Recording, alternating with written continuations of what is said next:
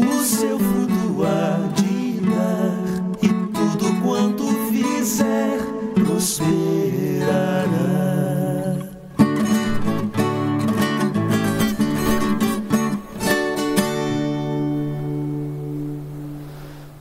Aleluia. Glória a Deus. Gostou do salmo do número 1 um aí, em moda de viola? Bendito aquele que anda, que anda no caminho do Senhor. Aleluia. Nós somos esses benditos que temos o nosso prazer na palavra do Senhor e nela meditamos de dia e de noite. Terceira e última parte da nossa congregação, continuamos no livro dos Atos dos Apóstolos, estamos no capítulo de número 9, Atos, capítulo de número 9, versículos de 1 a 30. Os primeiros 30 versículos deste capítulo são dedicados a esse personagem importante, Saulo, Saulo de Tarso, que se tornaria então o nosso apóstolo Paulo. Atos 9, de 1 a 30, Saulo. Esse texto está geograficamente dividido em Damasco, em Jerusalém. Em Damasco, de 1 a 25, em Jerusalém, de 26 a 30. A conversão foi na estrada para Damasco e depois ele voltou para Jerusalém, onde foi recebido pela igreja nascente de Jerusalém. Nós estamos na primeira parte aí, em Damasco, Atos 9, de 1 a 25. Esse texto está dividido na conversão de Saulo, de 1 a 19, e a primeira pregação de Saulo ali em Damasco, logo depois da sua conversão, ele já começou a pregar, a anunciar Jesus ali em Damasco, e essa pregação está nos versículos de 20 a 25. Nós estamos na conversão de Saulo, Atos 9, de 1 a 19. Esse texto está dividido em duas visões: a visão de Saulo, visão que Saulo de Tarso teve de Jesus, versículos de 1 a 10, e a visão que Ananias, um discípulo do Senhor que habitava em Damasco, também teve de Jesus, Atos 9, de 11 a 19. Estamos na visão de Saulo, Atos 9, de 1 a 10. Este texto tem uma introdução que nós já terminamos, já falamos sobre ela. Saulo perseguidor, Atos 9, versículos 1 e 2. E um desenvolvimento no qual nós estamos. Saulo convertido, Atos 9, de 3 a 10. Esse texto, então, cujo título é Saulo convertido, se divide assim: caindo por terra, versículos de 3 a 6, nós estamos aqui neste parágrafo, e depois nada podia ver, versículos de 7 a 10. Caindo por terra, Atos 9, de 3 a 6. Paulo viu uma manifestação de Jesus, versículos 3 e 4. Já passamos por esses dois versículos. E nós estamos agora aqui nesse texto da pergunta de Saulo, versículos 5 e 6. Paulo perguntou a Jesus: Quem és tu? Pergunta de Saulo, Atos 9, de 5 a 6. E Jesus respondeu no versículo 5, como vimos ontem, no sábado, Jesus respondendo no versículo 5: Eu sou Jesus. Eu sou Jesus a quem tu persegues. E no versículo 6, que vamos ver hoje, Jesus dá uma primeira orientação para Saulo recém-convertido, ali no ato da sua conversão, entra na cidade, ou seja, entra na cidade de Damasco. Então Jesus, depois do versículo 5, onde está escrito que Saulo perguntou: Quem és tu, Senhor? E a resposta foi: Eu sou Jesus a quem tu persegues. Jesus continuou dizendo: Mas levanta-te e entra na cidade, onde te dirão o que te convém fazer. Repetindo, mas levanta-te e entra na cidade, onde te dirão o que te convém fazer. Esse versículo nós podemos passar por cima dele e nem falar nada, porque aparentemente é um versículo apenas prático, é apenas uma orientação prática que Jesus está dando para Saulo de Tarso, que havia caído ali por terra, extasiado diante da visão que ele estava tendo, primeiro lugar, a luz do céu, uma luz muito forte, mais forte que a luz do sol do meio-dia, brilhou sobre ele, a presença de Jesus que ele não conhecia.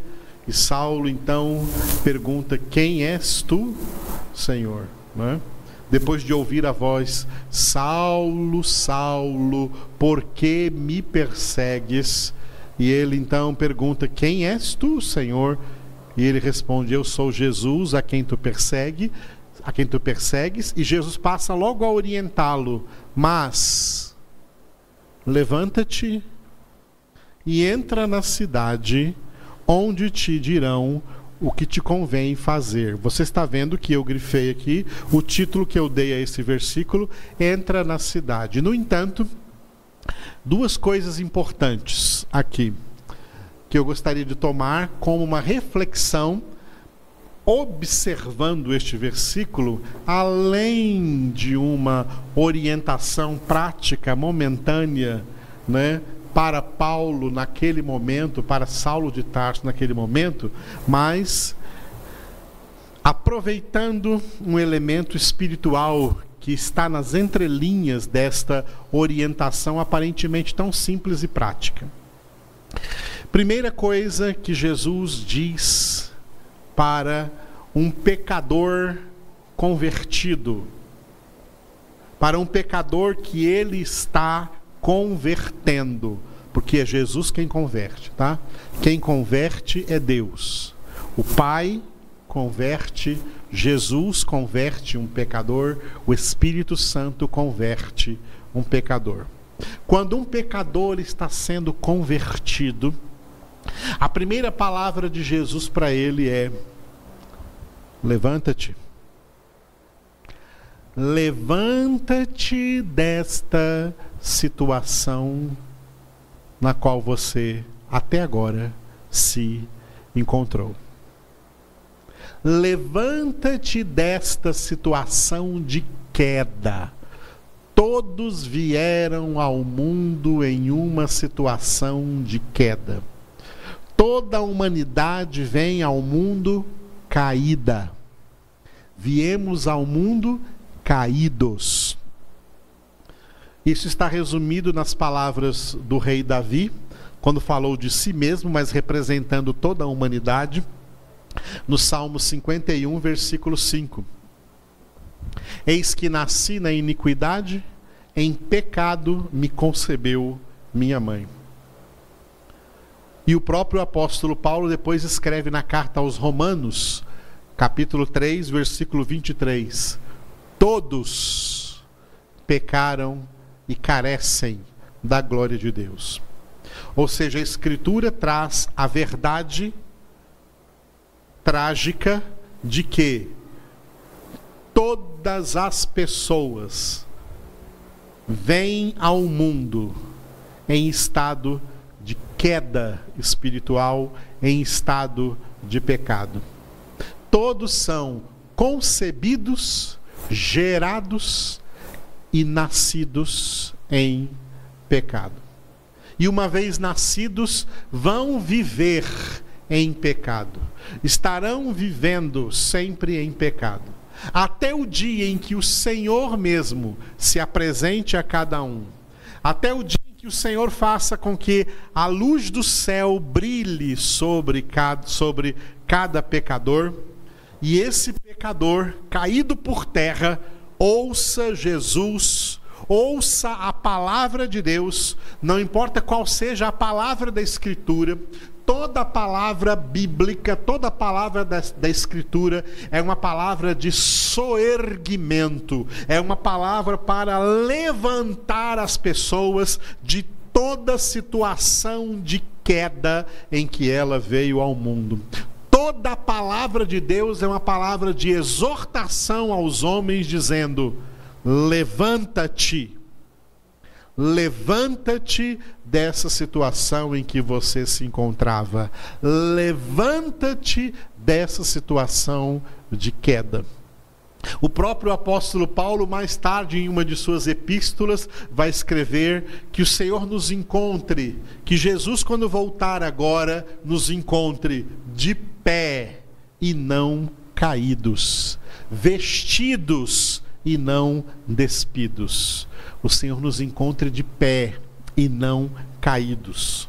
A humanidade é uma humanidade decaída por isso o apóstolo João escreveu em 1 João 5,19: Sabemos que somos de Deus, mas o mundo inteiro jaz no maligno.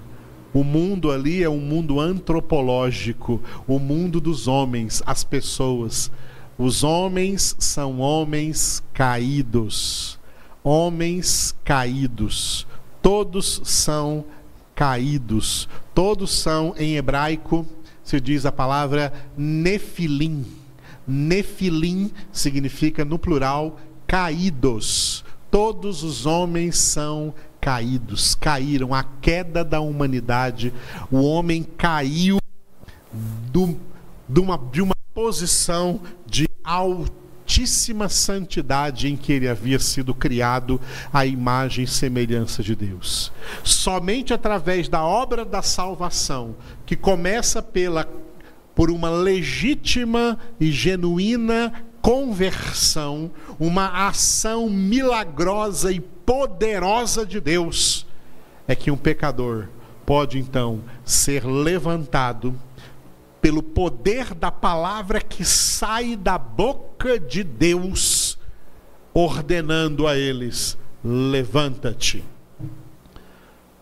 Representada essa palavra no Antigo Testamento, por exemplo, na visão de Ezequiel no Vale dos Ossos Secos, Ezequiel capítulo 37, quando ouviram a palavra de Deus, quando a palavra de Deus foi anunciada para aqueles ossos secos, aqueles ossos voltaram a se juntar, formar esqueletos, pele e órgãos, tudo vieram sobre eles esses esqueletos, os corpos foram feitos, e quando os corpos estavam prontos, ele clamou ao Espírito dos quatro ventos, e o Espírito veio e encheu esses corpos, e eles se levantaram.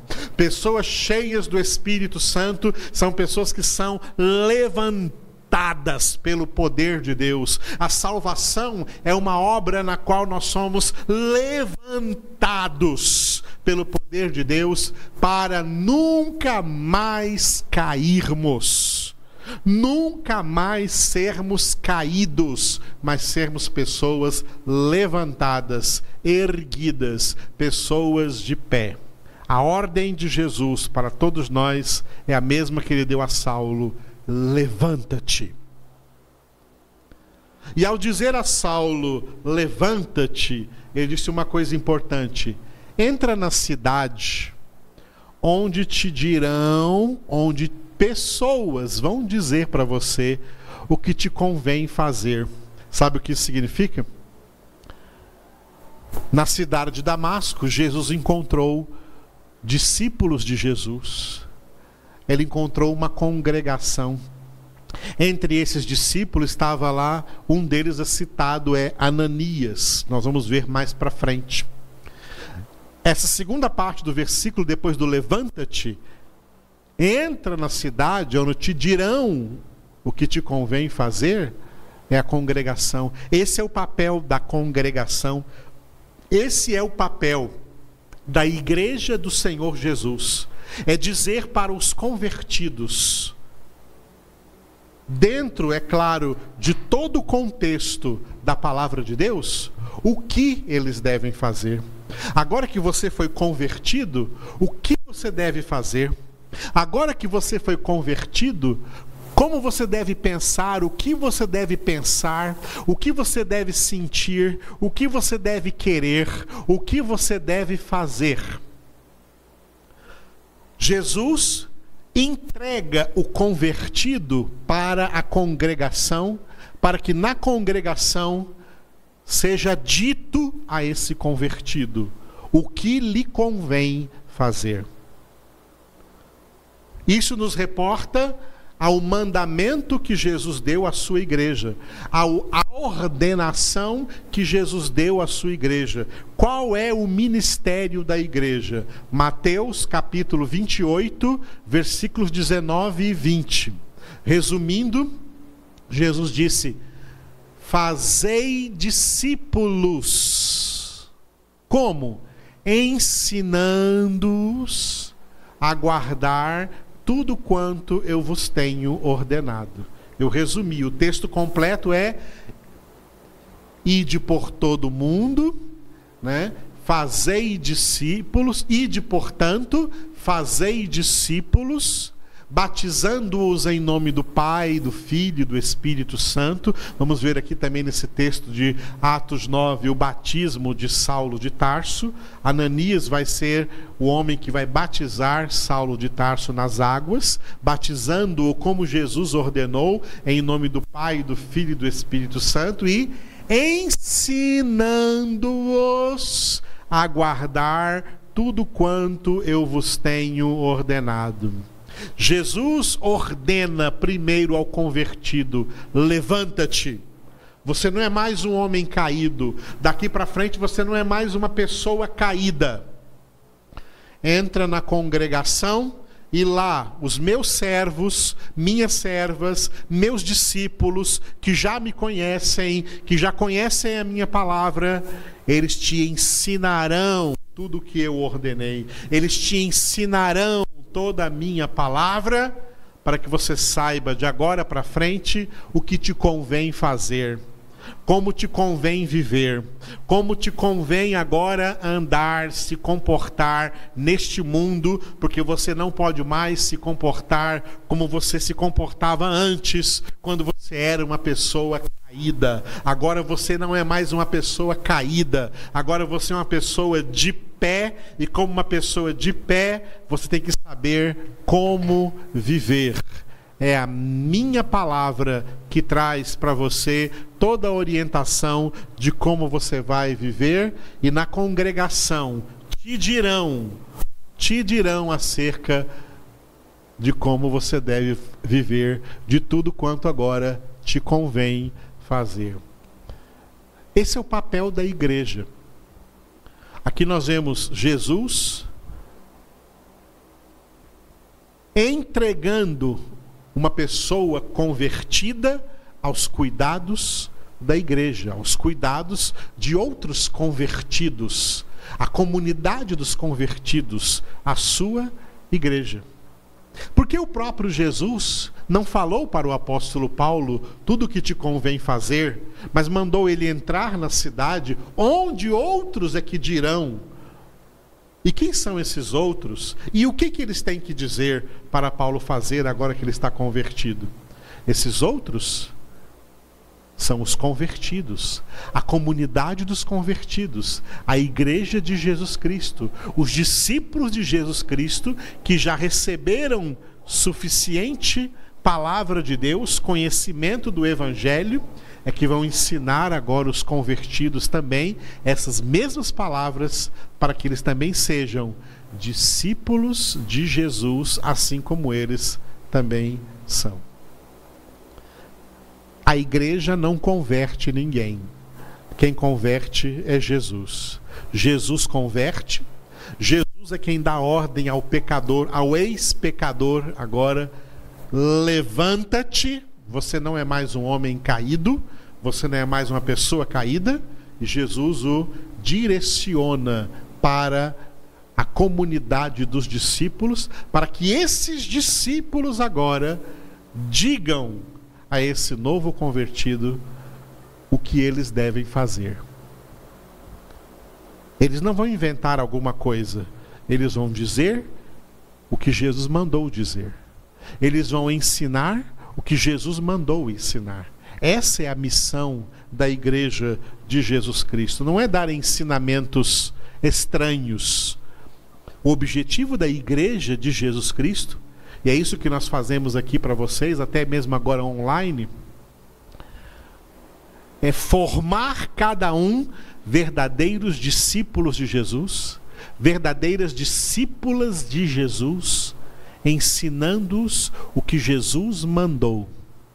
Jesus não mandou nenhuma igreja criar uma doutrina própria, a doutrina da igreja. Não.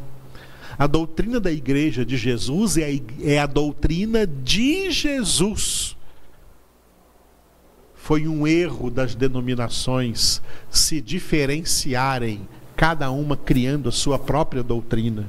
Aí olha que coisa injusta. Jesus converte um pecador, aí a denominação depois vai ensinar a esse pecador que ela não converteu, quem converteu foi Jesus, e ela vai impor a esse pecador convertido a sua doutrina denominacional. Jesus não mandou nenhuma igreja fazer isso, Jesus não mandou nenhuma igreja ter a sua própria doutrina denominacional. Jesus mandou, Jesus mandou a igreja fazer com que cada convertido receba uma formação para ser discípulo de Jesus, ensinando a esse convertido o que Jesus mandou, a doutrina de Jesus, o evangelho de Jesus, a palavra de Deus. Essa é a missão da igreja. Por isso, olha a responsabilidade da igreja: formar um apóstolo como o apóstolo Paulo, como seria o apóstolo Paulo. É como se Jesus dissesse: está vendo aqui? Esse Saulo de Tarso estava perseguindo vocês. Eu o converti, eu o levantei e eu entreguei ele para vocês. Agora vocês têm que formá-lo como meu discípulo, ensinando para eles o evangelho que eu transmiti para vocês. É isso que a igreja tem que fazer com cada pessoa que Jesus converte, formá-la em um discípulo de Jesus, em uma discípula de Jesus. Como? Ensinando o que Jesus mandou ensinar. Não coisas inventadas por homens, nem coisas inventadas por instituições ou denominações. Nenhuma denominação tem ordem de Jesus de inventar nenhuma doutrina, mas tem a ordem de fazer discípulos, ensinando-lhes a doutrina, as doutrinas de Jesus. Esse é o ministério da Igreja de Cristo Jesus. Aleluia. Oremos então no final dessa nossa congregação de hoje. Obrigado, Senhor nosso Deus. Obrigado, Senhor Jesus. Obrigado, Espírito Santo de Deus, por cada uma dessas palavras que o Senhor ministrou hoje em nossas vidas. Obrigado por aquele dia, Senhor, em que tu levantaste cada um de nós do estado de queda no qual viemos ao mundo, do estado de pecado no qual viemos ao mundo. Senhor, obrigado pelo poderoso milagre da nossa conversão.